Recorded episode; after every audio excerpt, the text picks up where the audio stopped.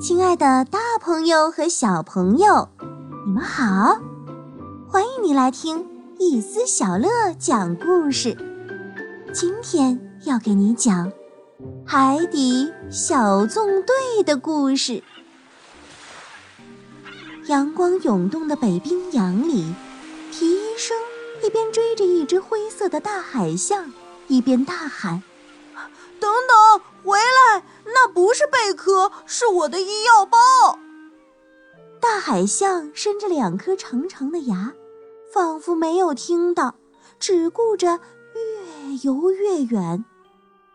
皮医生追不上他，只得回到章鱼堡，请求海底小纵队队员们的帮助。章鱼宝莉、巴克队长、呱唧、谢灵通聚围住了皮医生。皮医生低着头说：“哎呀，海象拿走了我的医药包，不光没有还给我，甚至好像压根儿没有看见我。”巴克队长提问道：“队员们，有谁知道为什么海象会拿走皮医生的医药包吗？”谢灵通回答道：“哦，海象喜欢吃贝壳，他一定以为那是只贝壳吧？”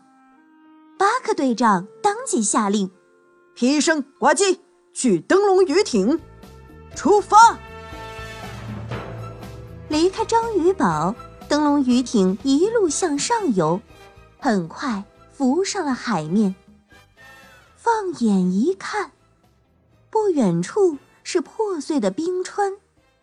呱唧举起望远镜，他发现远处有一个灰色的小脑袋。那漂浮着的，不是一只海象吗？呱唧赶紧说：“海象小坏蛋，它在那儿呢！”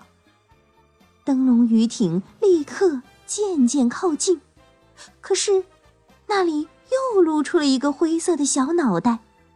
哎呀，又一个，又一个，竟然有一大片！灯笼鱼艇还敢继续接近海象吗？皮医生的医药箱在这群海象手里吗？队员们能找到皮医生的医药箱吗？官方正版海底小纵队，欢迎你在喜马拉雅 APP 搜索“海底小纵队”。